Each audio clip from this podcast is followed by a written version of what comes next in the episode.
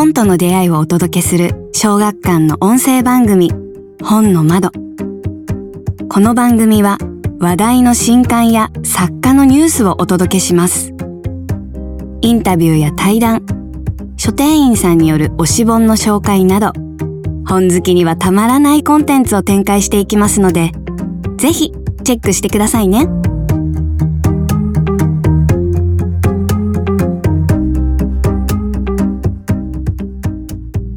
小学館文芸チームが送るポッドキャスト本の窓。本日のゲストは前回に引き続き、えー、作家の金子由美さんと声優の井上真紀さんにお越しいただいております。金子さん、井上さん、えー、後編もどうぞ引き続きよろしくお願いいたします。お願いします。えー、進行は、えー、後編も、えー、金子さんの担当編集の新たが務めさせていただきます。よろしくお願いいたします。お願いします。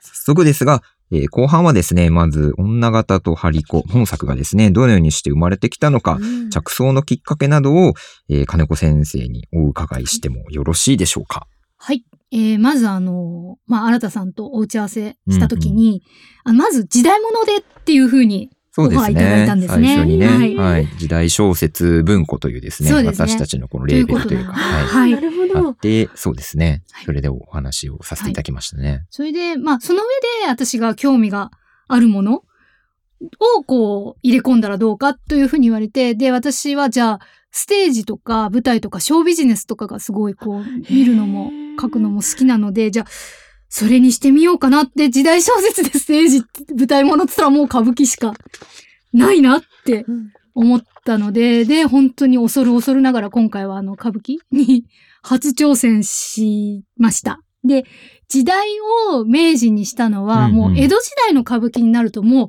それはもうそうそうたる、もう先達が 素晴らしい作品がたくさん書かれているので。そうですよね。はい。うん、なので、じゃあ、明治時代ってどうかなって思ったんですよね。あの、文明開化、まさに、はいはいはい、あの世がガラッと変わっている時代、もう過渡期ですよね、うんうん。そういう時代の歌舞伎ってどうだったのかなって自分自身もすごい興味があったので、それでこの時代にしてみたんですね。そうですよね、はい、なんか私もちょっとこのポッドキャスト出演に向けて、最初にあの、金子さんとどういう話をしたかな、みたいな、まあメールとか、なんかこう、やりとりとかをこう見返したりとかしてたんですけど、はい、もう本当に一発目からこの企画でしたよね。なんか、ね、はい。この、もうあの、女型とハリコっていう企画をいただいて、はい、そうですね。そうなんです。あの、金子さん、あの、当時、まだ作品書かれる前は、まだこのじゃあ明治期の歌舞伎については、はい、もうめちゃめちゃしてたっていうところではなくて。全くです。全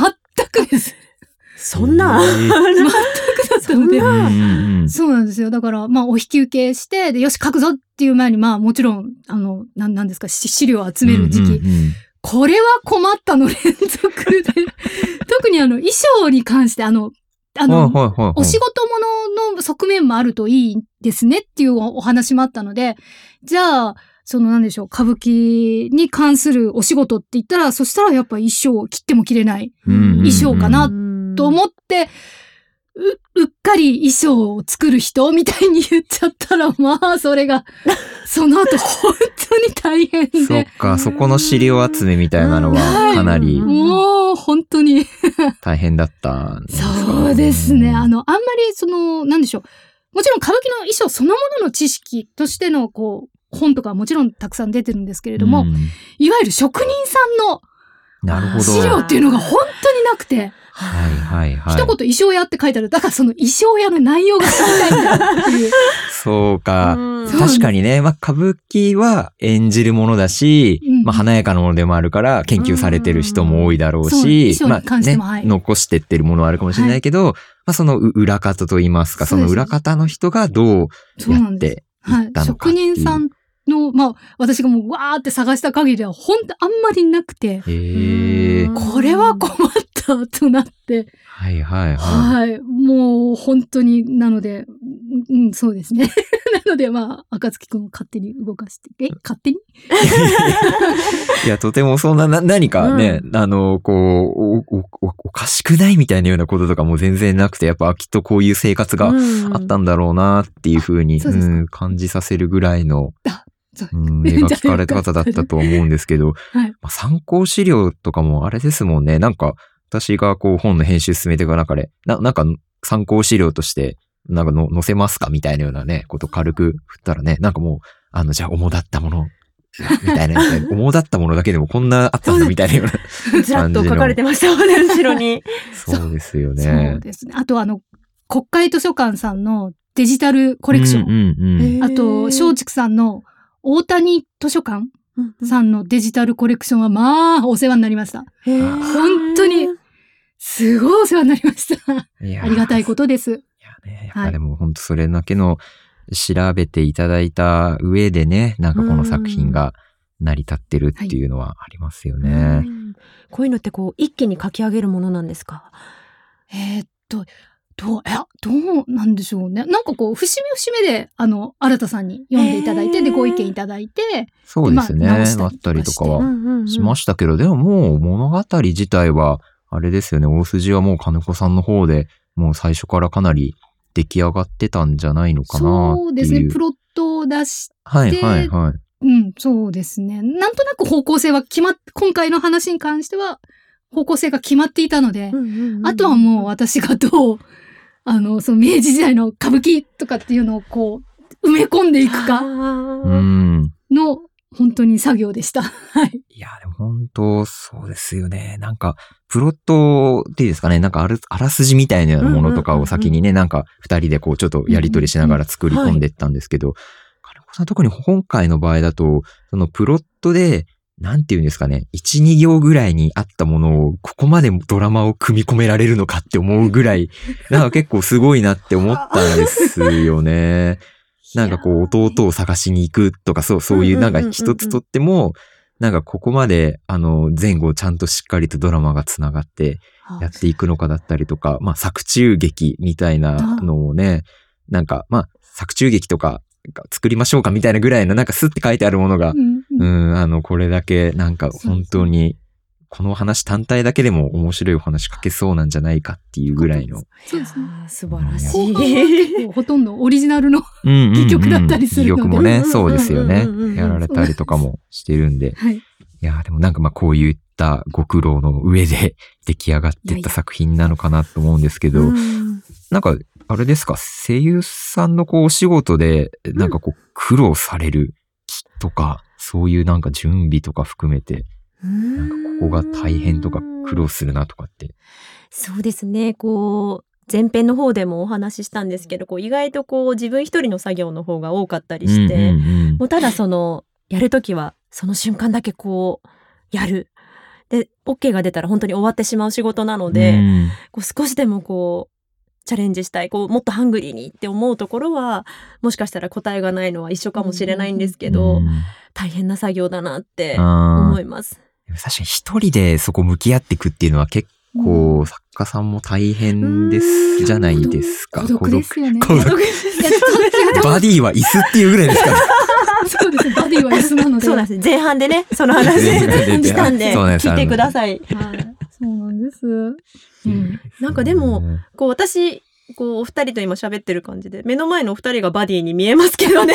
あ 絶対そうだと思うので。なんかそう感じていただけたらね、なんか良かったですすごいよね。的確にいろいろ。本当に結構、あの、怖がりなので、あの、結構いっぱい書き込んじゃうんですよ。調べたこととかを。うんああ、はいはいはい。で、それを、やっぱり、いや、ここはそんなにはいらないって、やっぱかなり結構ね、バッサバッサ切っていただいて。でも、うん。後から考えると本当にそれが的確なんですよね、やっぱり。やっぱり、やっぱり最初はなかなか読者の方のことを考えずに、ぐわーって書いちゃうので、はいはいはいはい。やっぱり編集さんいないとなかなか難しいです。はクオリティの高いものですよね。やっぱ、お互いあるんですね。ああ、なんか知識ね、増えちゃうと、そうなんです。やっぱちゃんと説明しなきゃとかそうなん、ですちゃんと伝えなきゃって思いが勝っちゃうと、やっぱこうね、あれですよね、いろいろ書きたい書きたいとか、ね。載せたいとか。なかなかね、こなれないとか、取捨選択ができないんですよね。うんもう、知ったばかりだから、言いたくなるんですよね。というのもあると思うんですよ。そうですよね。きってなってくるとね、でもなんか、こう、ね、に人間こう言い過ぎたり書き過ぎたりするとかえっていろいろ伝わりづらくなるみたいなね。ようなこととかもあったりするんで、まあなんかそそういう意味で言うと、あの、あれかもしれないですね。私は実はあんまり、こう、歌舞伎に対して何か他の人よりすごいたくさん知識があるっていうわけじゃない状態で編集に臨んでいって、逆にこう、今回の原稿の中で、こう、正語が合ってるかを調べるときにああ、こう、こういう世界なんだとか、ここは、あのーは花道とか、そこの出てくる、なんていうんですか、あの、すすっぽんっていうんですか、すっぽん一つとってもなんか、あ、あの、ここのすっぽんが出てくるっていうのはこういう意味合いがあるんだ、みたいな。なんか全部同じように見えてたもんでも、ちょっとずつなんか意味合いがちょっと違ったり。すごい面白いですよね。面白いですよね。なんか知識が増えてったりとかっていうところ、なんかまあ調べ物としてのね、なんか面白さみたいなのうん。たりとかしましたね。はい。ではありがとうございます。では、まあそうした苦労の上で、えー完成されていった、えー作品なのかと思うんですが、えーそろそろではまた、ちょっと次の朗読に行ければと。これはもう前編を聞いた方があ、そうですね。はい。ぜひね聞いていただきたい。前編からまずは聞いていただきたいなと聞いていただきたいな。とは思います。あの、そうですね。で、と続いてのシーンはですね、この主人公の桃田と、えー一座の、えースポンサーである、えー資産家の令嬢、えーカオル公が語り合うシーンですね。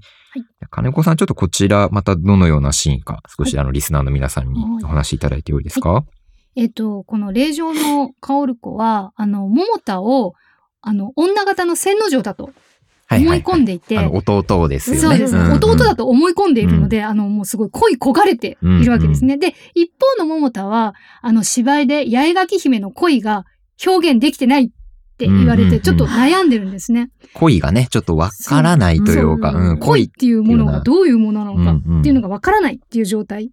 だから、こう、カオル子にこう、いわばこう、試すようなことを言って、うん彼女がこう、どんな表情をするのか、観察しようっていう、なかなかこう、残酷というか、際どいというか、役者ってっていうような、うんちょっとなかなか、なかなか興味深いシーンだと思います。うん、このカオルコ、えーさんはね、なかなかすごいですよね。自分がそのね、なんかキャーってなった、まあ、いわゆるお推しうんうんに対して、そうですね推しの舞台をお父さんを説得して自分たちでこう開催してもらうみたいなような。そうなんうんうんうんある意味ね、そういう、まあ、こう、それぐらいやっぱり恋してそう。夢中になってるんじゃないかでも、多分この作品の中で一番純粋な子なので、一番純粋でこう、まっすぐでそうなんですよ。迷いがない子なので、うんなかなか嫌なところないですよね。かはい彼女に対して。本当に心透き通ってるというか、そういい子はい。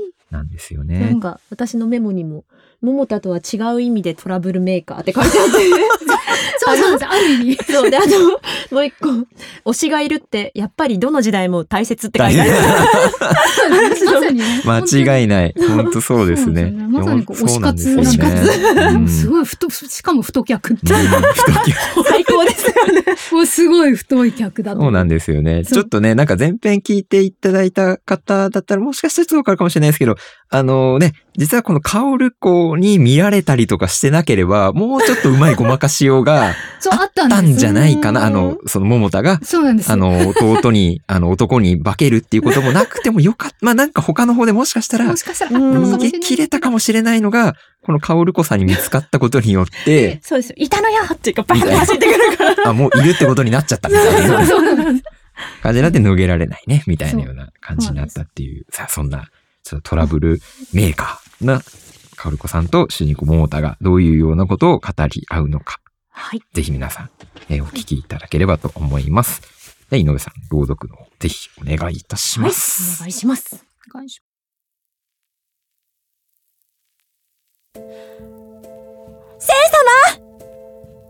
背後で声が上がった。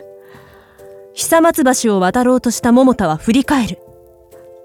薫子だ提灯を持ち背後には家の者が数人控えている。幕間の旅に着替えていたため朝見た時とはまた違った着物を着ている。桃田は彼女の方に歩み寄り改めて頭を下げた。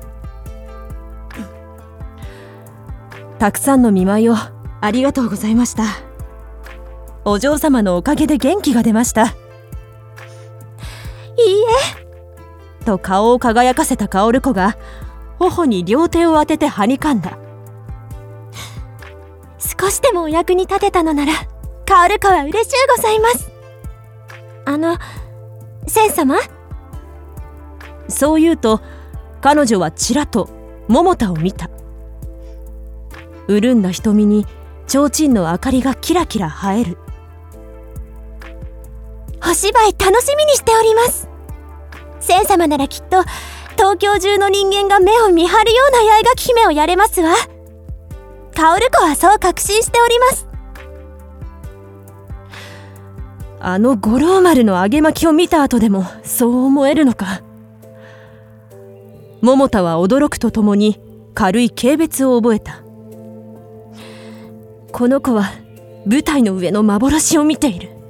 ただそれだけだ。目の前にいるのが千之丞か別の人間かも分かっていない。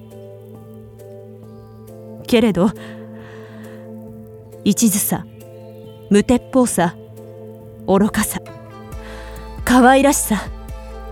彼女は桃田が持ち得ないものを今、全身から醸している。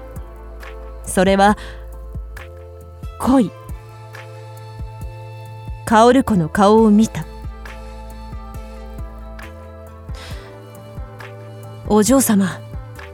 と切り出す。やめろ頭のどこかはそう言っているのに、どうしても聞かずにはいられない。俺は本物の千之丞ではない。そう言ったら、お嬢様はどうしますか？薫子が目を大きく見開いた。桃田は自分で自分を罵倒した。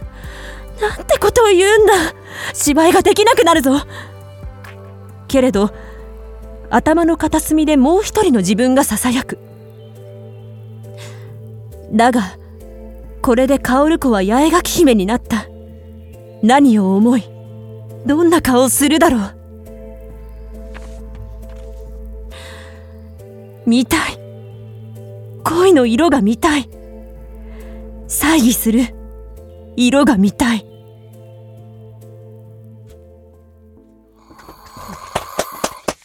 ざいます。汗だくでございありがとうございます。いやいや、かおるこちゃんでしたね。いやー、いいシうん、かおるこちゃんでしたね。ーンだね。なんか、なんか、桃田、ちょっと意地悪でいいですよね。相当、結構辛辣なんですよ、ここ。結構、ちょっと、なんていうんですかね。なんか、いやー、ドキドキしちゃいますよね。見てて。そうなんです。結構ね、際どいシーンなんです。ね 結構、桃田が辛辣そうなんですよね。辛辣ではね、まあ、軽蔑ねちょっと覚えるとかってあるんですけど、やっぱそれだけ、多多分なんか自分とはちょっと違う存在なんじゃないのかと思いつつも、今自分のやろうとしていることを芝居へのヒントがあるんじゃないか。あるならどうしてもそれを知りたいうん。掴みたい。見たい。そうなんです。なんか業ですよね。いや、そうなんですよね。結構ここはその業と言いますか。うん。そうなんです。結構性格悪いですよね。いや、でもそれどうしてもねう、ん手に入れたいみたいなような。そうなんです。そういうシーンにしてみました。桃田を。確かに。まあなんか、言われたらドキドキしますよね。確かに。そうじゃないの？千、千様じゃないの？そうなんです、そうなんですっ。ていう。そうなんですよ。でも、千様やんってなりますもんね。そうなんです、そうなんです。あの、八重垣姫が、あの、自分の婚約者なのか、うんはい。婚約者じゃないのかって思う、うん、うん。あの、お芝居の方で、二十四校の方でうん。思うシーンがあるので、そこにもちょっと引っ掛けて、いや、そうなんですよ。そうなんです。こういう、この、ね、演目のお話と、えこの、なんていうんですかね、あの創作の、まあ、金子さん独自の創作のストーリーが、こう、絡み合っていくっていうところが、そうちょっと今作の、はい見せ場の一つと言いますか。なんか私は読んでて、ようこんなうまく噛み合わせてたみたいな。すよ。すげえな、みたいな。よし。思ってたようなところですね。ちなみになんか、まあ、これで、あの、桃田は、薫子さんの、まあ、この恋の、えー姿勢とかを見て、まあ、ある意味演じる上での、こう、ヒントを掴んでいくっていうような、多分、色合いをきっと掴んだんだろうなっていうふうに。うんうん。そうですよね。そうですよね掴んでいったっていうことかと思うんですけど、なんか、井上さんなんか演じる上で、なんかこういう別のところで何かこうヒントを得るみたいなこととかって、なんか役者さんとかってあったりとかはしますか？でもやっぱり先輩からよく言われてたのは、うん。こう家を出た瞬間からもう役者だっていう話はええやっぱりされるので、もうもう全てが勉強だし全てがヒントだし、うん。もう全てが引き出しだからっていうのはやっぱり言われてましたね。なのでまあそのちょっと話ずれちゃうかもしれないんですけど、はい。この本の中にこう浅草とか、うんうんうんうん。そのまあ今出てきた久松橋もそうですけど、こう私実は結構その辺が好きで、うんよく行ってた中で、はいはいはいなんとなくこう明治ではないけど、うんうんうんこう情景で見えた瞬間があったので、あまあー下町それもむのあのしろこう感じが、はいはいはい。こうなんかリンクする場所でなんか良かったなって思います。それは嬉しいです。すごい嬉しいですよね。そうなんですよ。だから久松橋ってどこあるんだろうって思ったら、はぁみたいな。そうですね。今現在のあの明治座そう。ああで。すね。はい。そうですよね。ははいいはいはい。あの、そこら辺の一帯の、まあね、人形町だったりとか、あれ、そうですね浜。町とか。宝座なんかも実はあの実在している、実在していたあのお芝居小屋、環境小屋を、うんあの、うんモデルにしていたので。はい。あの、なんだ中島座？あの、柿柄町にあった中島座っていう、うんうんあの、うん小屋があったんですけれども、まあ、あの、火事でなくなっちゃうんですけれどうも、んはい。すごいですよね。まあ、この今、あの、火事っていうワードが出たのが、あの、この後ね、ね。実は物語の中でもなかなか、すごいね、いいワードになるんですけど、これはね、ちょっと読んでいただきたいなっていうのまさに後が、半の後半のね、キキーワードはいーワードがそうなんですよね。ちょっと火事っていうようは。ないことにはなると思うんですけど、はい。いやでもなんかあれですね、家を出た瞬間から役者なんだっていうのはなんかいい言葉ですよね。ねうんなんかどっかでそのまま物語の中でなんか 使えそう。いやでも多分作家先生もね同じだと思うのでこういろんな引き出しいつも目でね見てる風景入れてると思うのでそうですね。もう家で椅子に座ってても、バディとバディと一緒にいてもなんかこう溢れるものがあるのかな？って感じですね。。えっと、井上さんも保育士さんのね、はい。お仕事されてるっていうのうんうんうは、結構そういう意味で、えなんかやっぱり、この演じるっていうことに役立ったりとかっていうのは、そうですされたりするんですか？ねまあまあベタですけど子供もやっぱたくさんのねこう性格の子がいますし、うん。まあ、反対にその子たちと関わってる保育士の、まあ、友達とか先輩を見るのもこういろんな人間を知る上ではとても面白いですよね。確かに、そうですよね。作家さんもやっぱそういう意味で言うと、こう、あれですよね。なんか兼業というか、別でお仕事されてる方とかはやっぱそういうところでの、ここう、出会ったヒントとか、もうそれはしたりとかももね。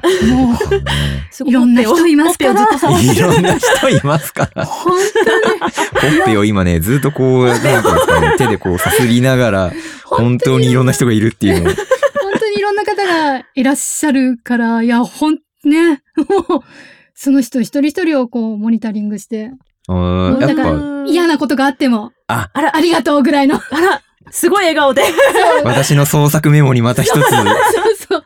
ネタが加わったわ、みたいなようそう、な。もう、ようこそですよ。ようこそ、もう嫌なことされてもようこそ。ようこそネタの世界へネタの世界を、私の世界へって感じですね。ああ、はいやっぱそういう形で、やっぱあれですね。もう、まあ、じ人生をね、やっぱり、えーこう作ったり演じたりっていうなると、やっぱ人生で出会うことは、うんう、そうんですね。すべて役に立っていく。でもていう案ことなんですね外こう小説書くって、はいはい。案外芝居やってるようなものいやそうだと思います。うんうんうん。するので、あの、セリフとかやっぱ考えるときうんに、やっぱ、うんうん。やっぱ自分の中でこう、一回こう、役者を動かして、役者っていうか登場人物か、うんうん。を動かして、うん、一緒に動いてなんかこう、演じるっていうか、そーこから何が出てくるかっていうのを見極めて書くっていうところがあるので、なかなか、うん、そうですね。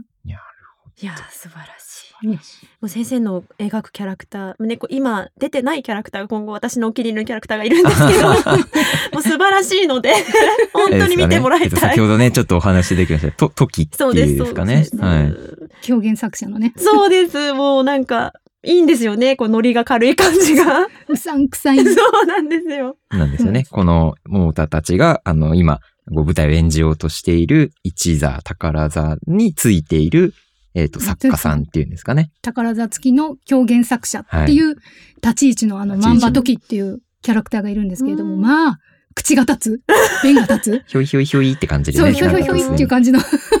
そうなんですよね。だからうさんくさいね、冒頭で言いますかね、なんか、全体大きく言うと多分さ三部構成と言いますかね。ね。いうぐらいな感じなんですけど、うんうんだから3分の1は出てこない3分の2のスタートから、彼が動き出すようなね、感じの、これからに、この後。この後登場するようなキャラクターで、はい、あるんですが、ではまた、はい、はい。えー、ぜひぜひじゃあ物語は、まあこういうような形で、えーどんどん暗い、序盤のですね、まあその3部構成の3分の1の、えークライマックスの方にまずは向かっていくわけなんですが、まあ先ほどあの朗読いただいた、えー部分で、えー、桃田はですね、こう、東京での初舞台に向けて、えーまあこう、カオル子さんのその恋の様子だったりとか、うんうんそういうものを見て、まあ、それにヒントをもらって、えー、舞台に向けてこう背中を押されるわけなんですけど、まあ、あの、お父さんのですね、も吉さんは、まあ、一番、いわゆる一座の一番偉いうんお父さんは、未だに実はまだこの桃田の芝居に対して良かったとか、あの、いいじゃんみたいなね、っていうことを言ってくれないんですよね。そうなんですね。うん。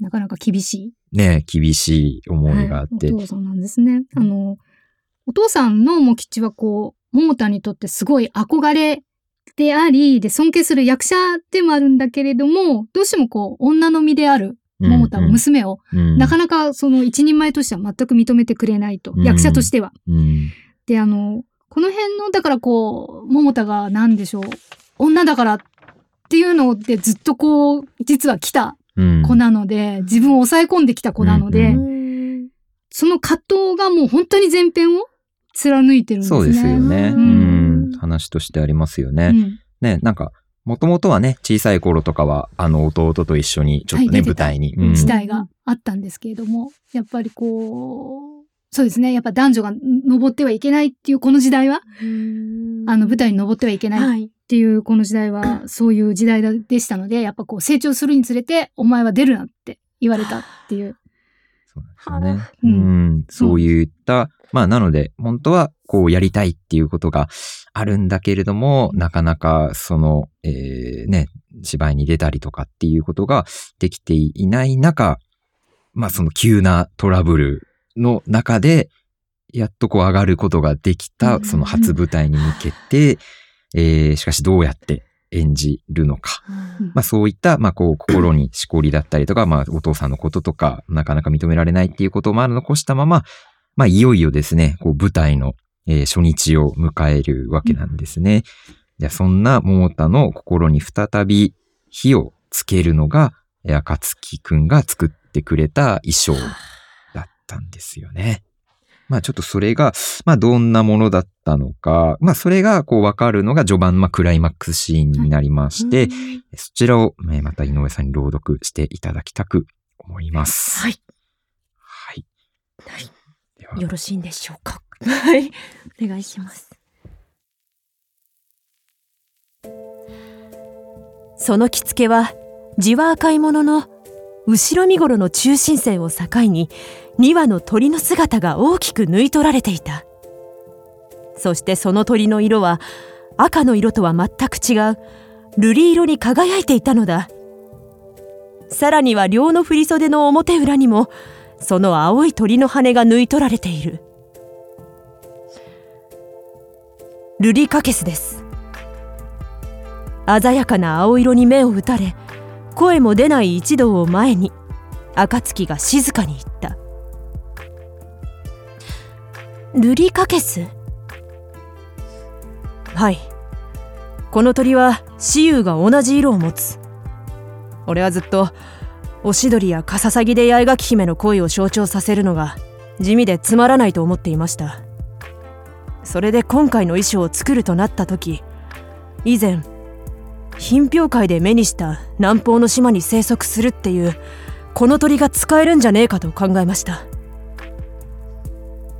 赤姫なのに瑠璃色。想像もしていなかった。けれどこの美しい色を見た時の驚きは桃田の掴んだ八重垣姫の恋と似ている気がした。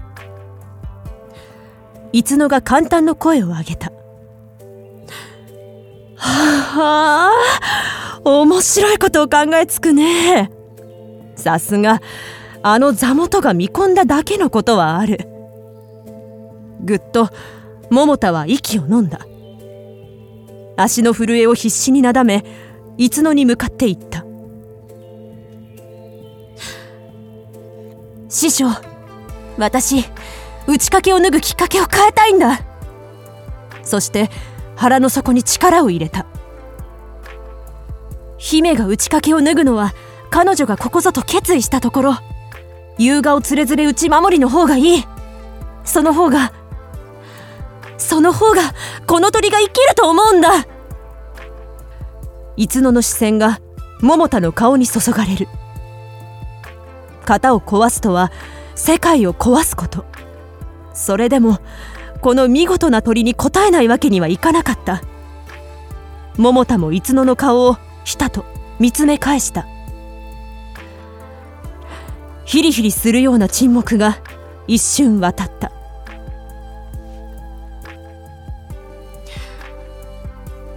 いいよ。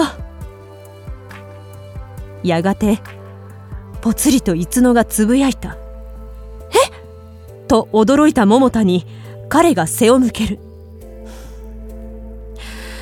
ずっと何か言いたそうにしていると思っていたけどね。まったくだったら早くお言いよ。こんな寸前にとんだてんてるつくだ。さあその部分だけさらい直しだ。そして階段の踏み板に足をかけた。肩越しに桃田を振り返る。あんたはあんたの八重垣姫をやんな。そう言うといつのは先に上へと上がっていった。彼の足音が一段一段上へと近づくほどに力強くなっていく。桃田もごくりと上階を見た。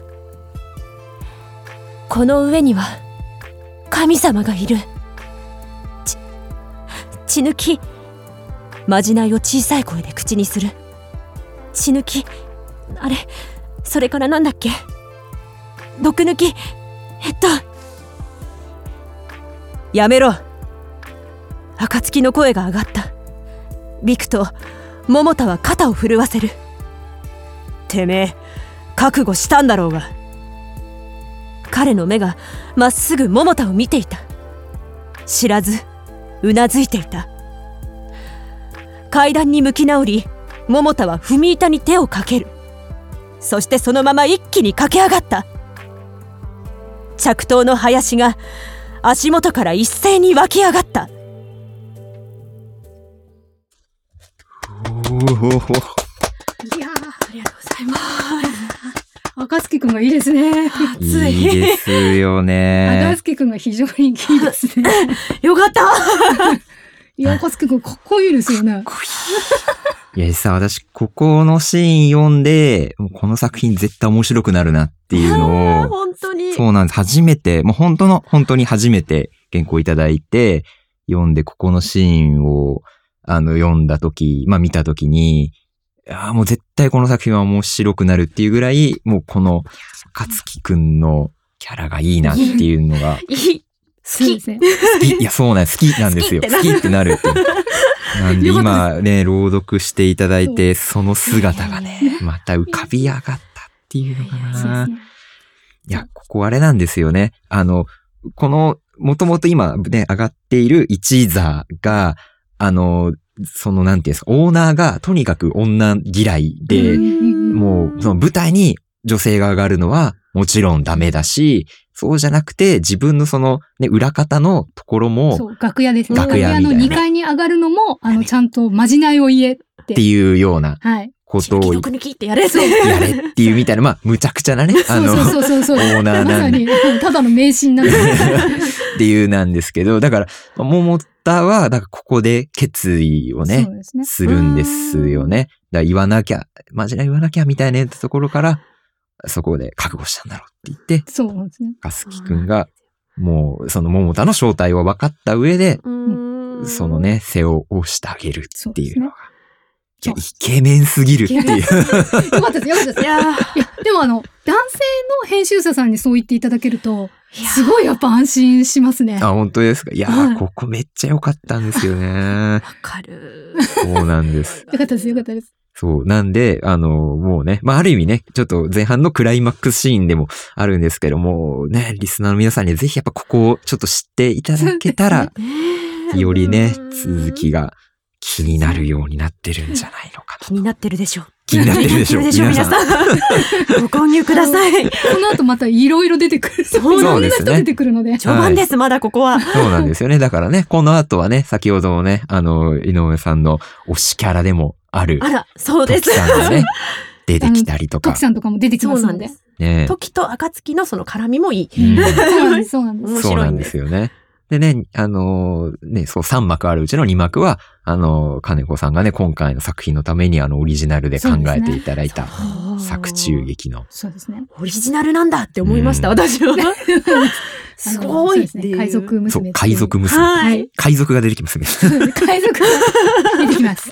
はい。ねっていうような形なので、いやーね、だからなんか本当こんな形でね、なんか背中を押してくれる人がいるっていうのは、うん。でも案外この二人は全然こう、色恋の雰囲気が、全くないのでそこが私はすごい気に入ってるんですあ、ね。ね、そうなんですよね。うん金子さんもね、なんかもともとね、書いていただくときにもね、なんかその、色恋のことじゃないものを何か描きたけれ、えそうなんですね描きたいと思ってるっていうの。そうなんですよ。あの、男女もので、バディで、色恋抜きでっていうのがいいなって思っうんたんですね。ううんん。なんか、こう、本当にまさに対等というか。うんうん。で、案外こう、男が支えてる形なんですよね、これは。女の桃田を男の暁が支えてるっていう形がちょっと萌えだな。ああ、なるほどね。なんか、秘密の共有って萌えですよね。そうなんです、そうなんです。わか。ります。この帯にもね、すごいいいものを書いていただいて、あの、秘密を共有した二人が大舞台に挑むっていう。そう、あバッ、チリ、帯バッチリです。あ本当ですか？あなたさんが考えてた。そうなんです。わ私なりの萌えポイントがやっぱ秘密を共有した秘密の共有なんですよ。秘密ね。共有のした二人っていうそのがそうなんです。はい。あると思うので、いや、ぜひ皆さんも、あの、こういう形で物語がどんどん繋がっていく作品とそうなりますのでラストも素。晴らしいのでそう。私初めて今日見たんですけど。あ、そうですよね。そうなんですごめん、そうですよね。専用された本も素晴らしいですよ。皆さん。イラストレーターのイタツさんが書いてそうでくださって、すね。素晴らしすぎる。はい。素晴らしすぎる。かっこいい。こだわりの。そうなんですよね。ね。ちょっとどう見えるかっていう部分までね、かなり細部もね、衣装はこういう形でいいですかとか、なんかこう資料とかもね、やり取りしながらはいすごい、うんあの、こだわっていただいて、いただいて、ありがたい。まさにそのね、ちょっと燃えるような形の。そう、なんです。うん。本当にまさに燃え上がっている。うん、はい。うん形のものをね、は下ろしていただきたので、あの、ぜひ皆さん、あの、こちら、はい。まあ、ここまでね、聞いていただいた皆さんもうね、もう読みたくて読みたくてしょうがない、ねなってると。なもってるはず。う、もう、思います止めて本屋に行ってるかもしれないですね。ぜひぜひ、はい。ぜひぜひ、お願いします。あの、これが放送してる頃にはもう発売になってると思いますので、ぜひ、はいで、お願いぜひぜいたしひ、おます。願いします。では、はい、ちょっとお話も盛り上がってるところであるんですが、そろそろ終わりの時間が来て、えーしまいました。あの、金子さん、井上さん。じゃあ最後に一言ですね、ちょっとリスナーの皆さんにあのメッセージをお願いできればと思います。はい。えーと、あ、ここまで聞いていただいてありがとうございました。そうですね、あの、すごい、この時代から続く女性がいる立場というか、うん、女性がこう背負わされているもの、女性だからこそ強くあったものっていうのを結構前面に出して書いたものなので、それと、あとやっぱこう芝居の世界っていうものを本当に私なりにすごく、まあ、勉強させてもらって、すごく 熱を入れて書いたので、本当に一緒に読んで、こう芝居をしていただけたらというか、楽しんでいただけたらと思います。ありがとうございます。井上さん。はい。えー、本の窓のリスナーの皆さん、改めまして、声優の井上真希です。えー、朗読、聞いていただけましたでしょうか？えー、桃田と暁、もうこれからどうなっていくのか、もうぜひ見ていただきたいです。なので、聞いてるあなたも買いに行ってくださいね。約束ですよ。で、あのーまあ、声優としてはやっぱりこう編集者さんと、まあ、作家さんとこうお話できる機会って本当に少ないので今後もこういう機会が増えたらいいなって思います。暁との今後が気になるので私は続編続編欲しいな先生続編、続編お願いします。続編お願いします皆様のお力かかっておりますやっております。はい。とポッドキャストの方も何度も聞けるんですかあね、そうですね。はいはい。なのでできると思います。たくさはい。ん聞いてくださると嬉しいです、はいえーありがとうございましたありがとうございます。では、金子さん、井上さん、本日はどうもありがとうございましたあ。りがとうございました小学館文芸編集室が送るポッドキャスト本の窓ではこれからも様々な作家さんをお招きし創作秘話や作品の魅力について語っていただきます。番組の最新情報は公式 SNS で発信もしていますのでぜひそちらもご覧ください。それではまた次回もお楽しみに。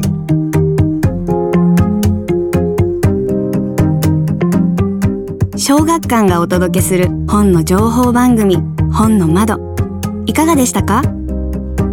ご意見ご感想などはハッシュタグに本の窓をつけてぜひとも SNS に投稿ください。よろしければ小学館の文芸サイト小説丸も合わせてお楽しみくださいね。次回の放送もお楽しみに。